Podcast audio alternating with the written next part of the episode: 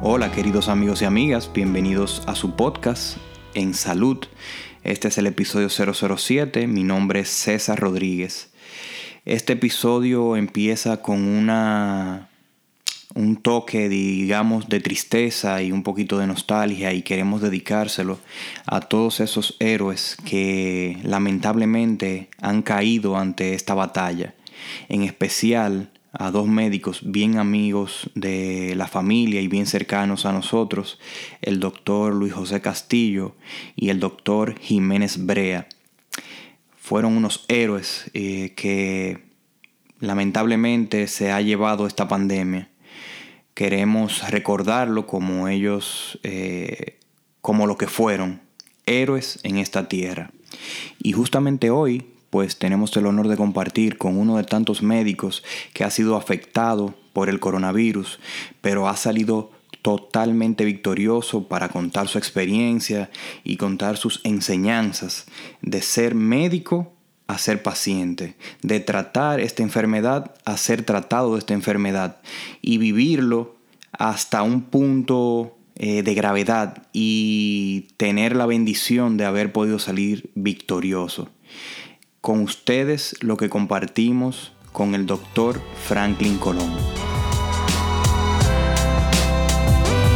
Lo primero es darte la bienvenida a este podcast. De verdad que para mí es un honor y un placer tenerte aquí como invitado. Eh, es una amistad que viene de, de lejos y poder contar con tu apoyo y con tu experiencia eh, de verdad que te agradezco y te doy la bienvenida formal. Lo primero, como yo siempre digo, la dinámica comienza con una autopresentación eh, de quién es Franklin Colón. Así que te cedo la palabra y queremos conocerte un poquito más. Eh, buenas tardes, noche. Este, gracias por la invitación. Realmente para mí es un honor compartir este conversatorio contigo, César. Nada, yo soy un médico cardiólogo intervencionista este, egresado del Instituto Nacional de Cardiología Ignacio Chávez en México. Este, actualmente elaborando en una clínica Coromina en Corazones del Cibao. Asimismo, este, tengo vinculaciones en la área de investigación, también egresado de, del programa de Principal Practice eh, o Research Program eh, de la Universidad de, de Harvard. Eso fue el pasado año que finalizamos esto. Y aquí estamos para colaborar contigo este, en este conversatorio. Así que muy buenas noches. Gracias, gracias. Tengo entendido, Franklin, que tus padres son médicos o tu papá es médico. Sí, así es. Mi padre, el doctor Agustín Colón Tejada, es médico cirujano. Este, aquí de la ciudad. Bueno, él, él, él nació en Mao, pero él siempre ejerció su, su, su, medicina aquí en la ciudad de Santiago. Fue una persona muy reconocida en el ámbito de la cirugía aquí en, en esta ciudad. Eh, trabajó muchos años como jefe de departamento eh, de cirugía del Cabral Ibáez, así mismo como miembro de fundador de la residencia de, de cirugía del, del Cabral Ibáez. Entonces, una persona que realmente se destacó mucho dentro de la cirugía dominicana. Eh, de ahí nace, me imagino, que la pasión tuya por, por la medicina. Eh, fíjate que sí, realmente esto no vino de ahora. Yo esto viene mucha anécdota desde, desde, el colegio, que ya uno se inclinaba por, por, el sistema de salud, por la medicina, desde, eh, desde que uno eh, comienza más o menos a, a pensar en que quiere en el futuro, que quiere en la vida, pues ya desde un principio no hubo duda que era medicina. Este, eh, yo nunca dudé de otra carrera, eh, siempre ha sido este y gracias a Dios pues logré mi meta con, con, digo con éxito porque es una carrera larga, una carrera larga que prácticamente nosotros, bueno, yo inicié en el año 2001, que nos grabamos del, del colegio fue que iniciamos la, la facultad de medicina y prácticamente terminé mis estudios en el año 2018. Ah, entonces fueron prácticamente 17 años de estudio, que aunque uno no lo crea, el tiempo va pasando poco a poco. Lo que pasa es que esto te va vinculando y tú te vas haciendo de esto un estilo de vida, ¿entiendes? Entonces, pero cuando tú vuelves y miras para atrás, hacia atrás, te das cuenta que, wow, esto empezó en el 2001. Wow. Entonces es una carrera muy larga, mucho sacrificio, pero al final de cuentas vale la pena, vale la pena el sacrificio que se tome en la misma. Excelente.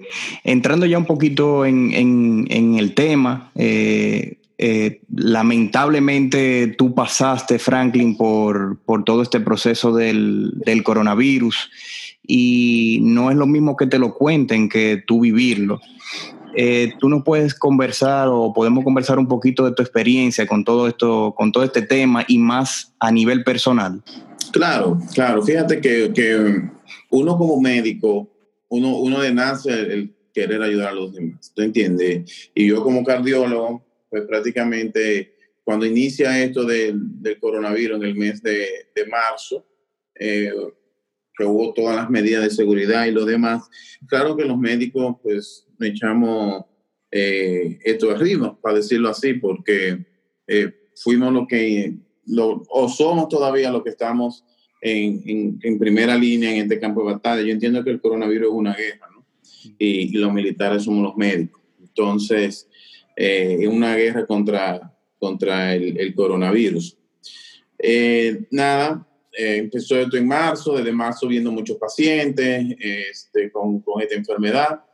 Eh, y a todos nos no ha tocado, me tocó eh, yo me enfermé en el mes de mayo, a principios de mayo, y posteriormente durante la misma enfermedad progresó una gravedad y tuve en intensivo 10 días eh, recibí terapia con tocilizumab, que es el biológico, con plasma.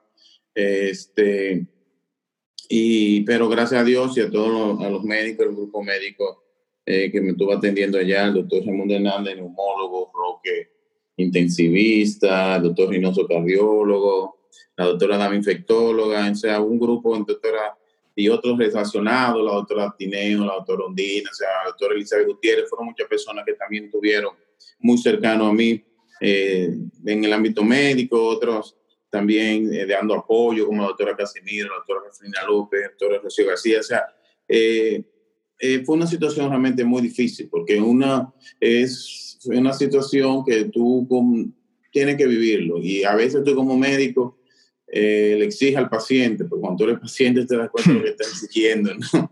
Entonces, eh, no es lo mismo verse acostado que, que, que estar como, como responsable del caso de salud de esa persona. entiendo que, que, es una experiencia que va a ser inolvidable, para mí ha sido inolvidable, pero al vivirlo eh, me he dado cuenta que sí se necesita más se, necesita dar más por, por toda aquella persona que, que tiene el coronavirus.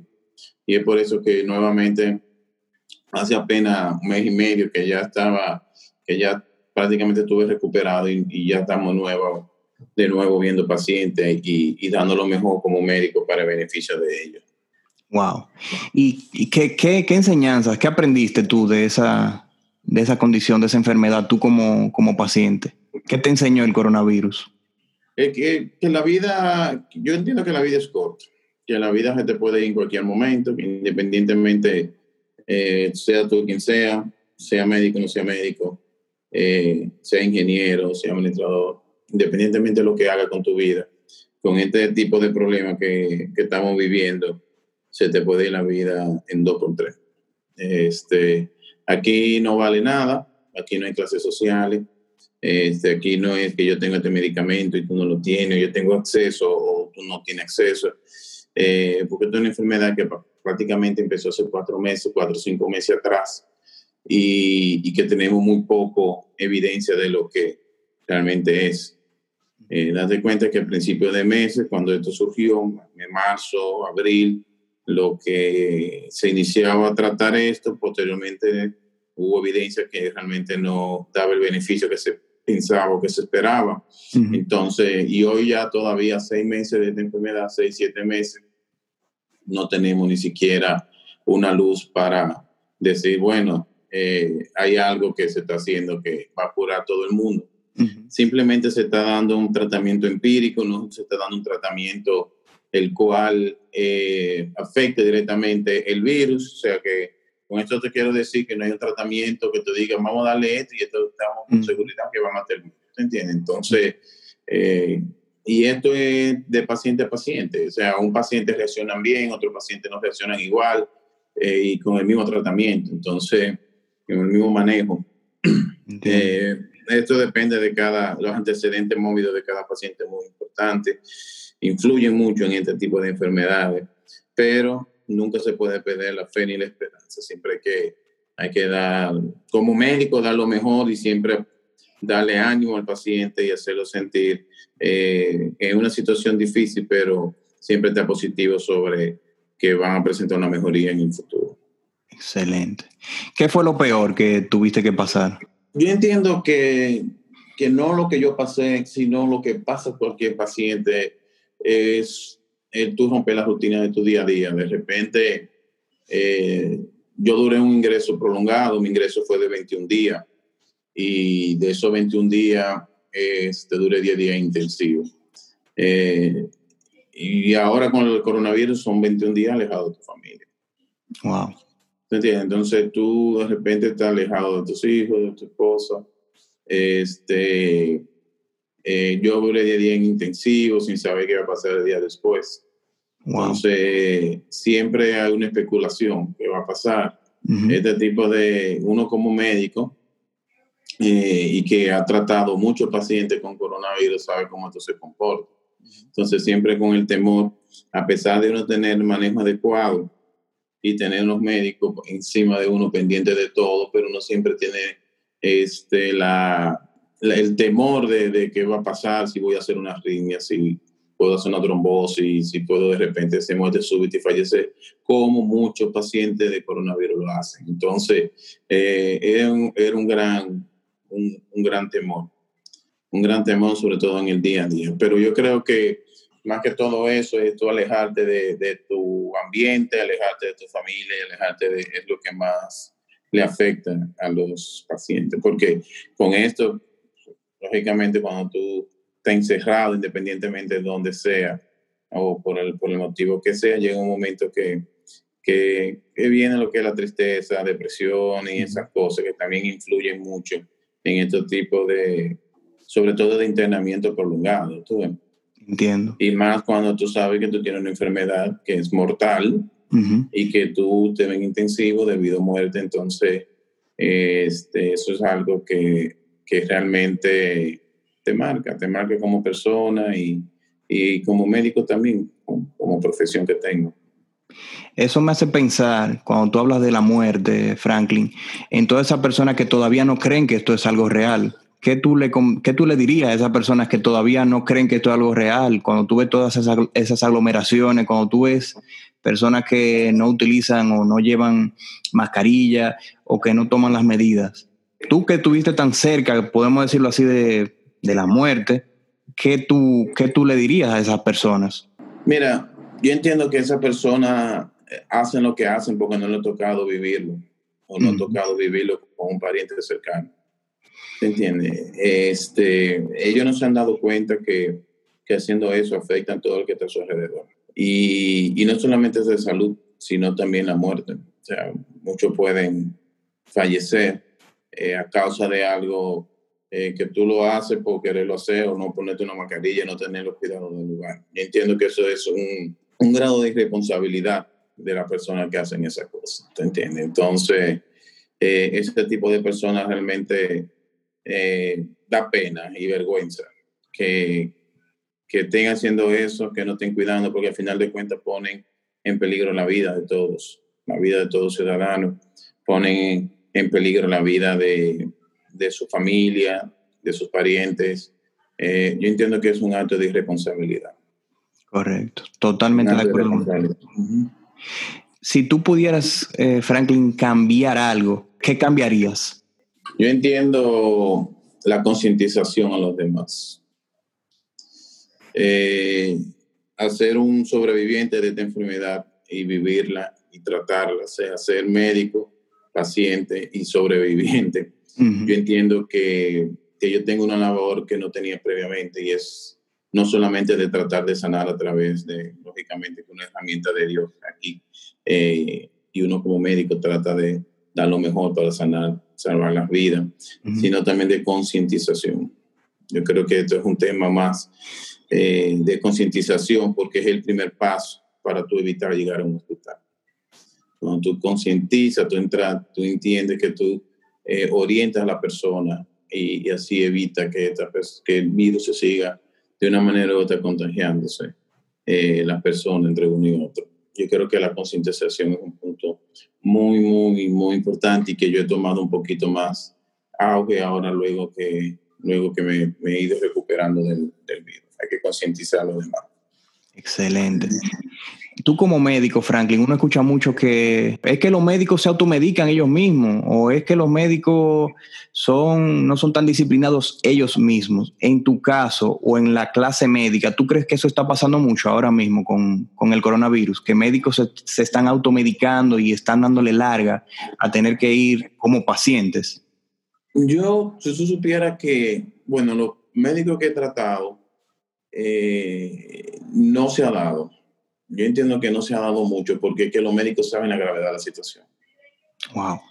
¿Te entiendes? Por lo menos en el caso mío, de, manera personal, este, yo desde que presenté síntomas de fiebre y fatiga, que fue los únicos síntomas que presenté, yo me comuniqué con mi neumólogo, doctor Ramón Hernández, y inmediatamente hicimos mi tomografía y me ingresaron. O sea, yo no le di larga, yo no, yo no dije, déjame en mi casa, yo me ingreso más tarde, vamos a esperar unos días, porque yo entiendo y conozco cómo que tuve esta enfermedad y así sucedió conmigo. Además, pues súbitamente que, que la enfermedad se me diseminó en los ambos pulmones y, y llegué a presentar la gravedad de la situación. Que si yo quise haber estado en mi caso por querer este, no ingresar, porque yo soy médico y me puedo medicar aquí, quizás no hubiera podido contarlo ahora eso. Entonces, eh, así, así mismo ha pasado con muchos médicos. Por eso que muchas, muchas de las clínicas hay muchos médicos ingresados.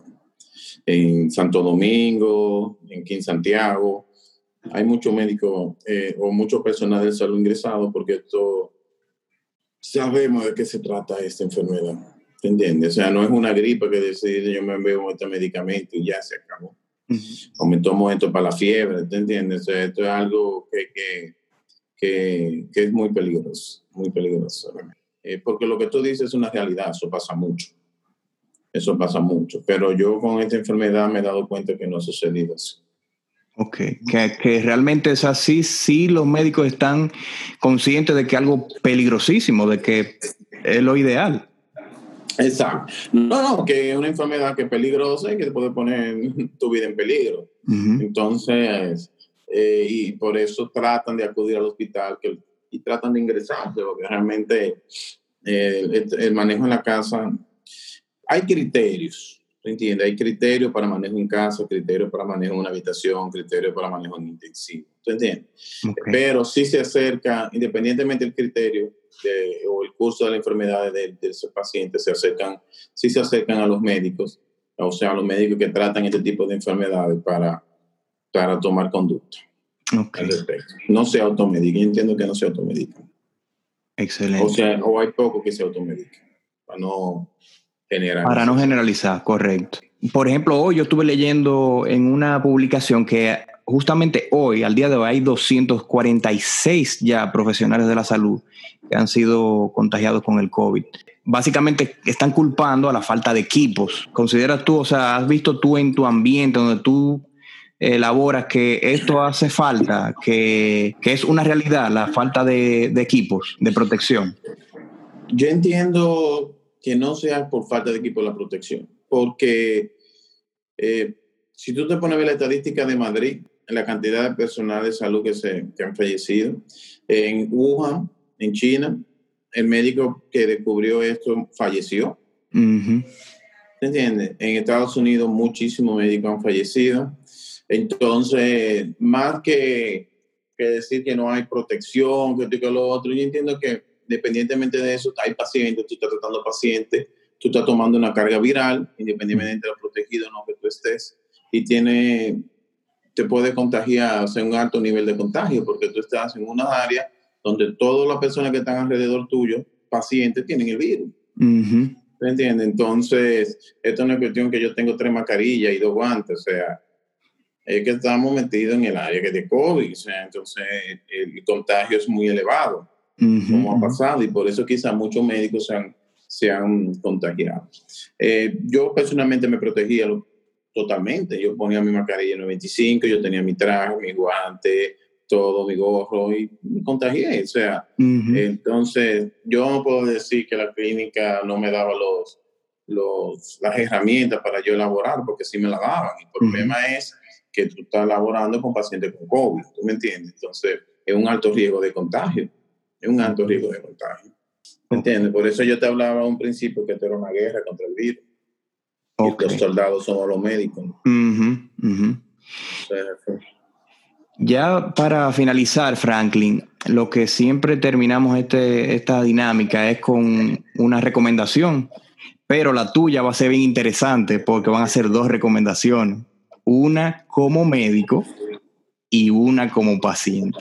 ¿Cuáles son tus recomendaciones como médico y cuáles son tus recomendaciones como paciente sobreviviente de toda esta, de toda esta pandemia? No, pues prácticamente como médico, este, yo lo que les recomiendo a, a toda la población, pues el uso de mascarilla, el uso de lavado de manos, el uso de la distancia entre una persona u otra, este, esa es la recomendación principal, que acudan eh, a un centro de salud más cercano cuando tienen los síntomas del virus, ¿no? Fiebre, fatiga, malestar general, tos. Eh, algunos casos de diarrea no más comunes, dolor de cabeza. Este, y que cuanto antes se trate, se inicie su tratamiento, mejor, mejor será el pronóstico del paciente.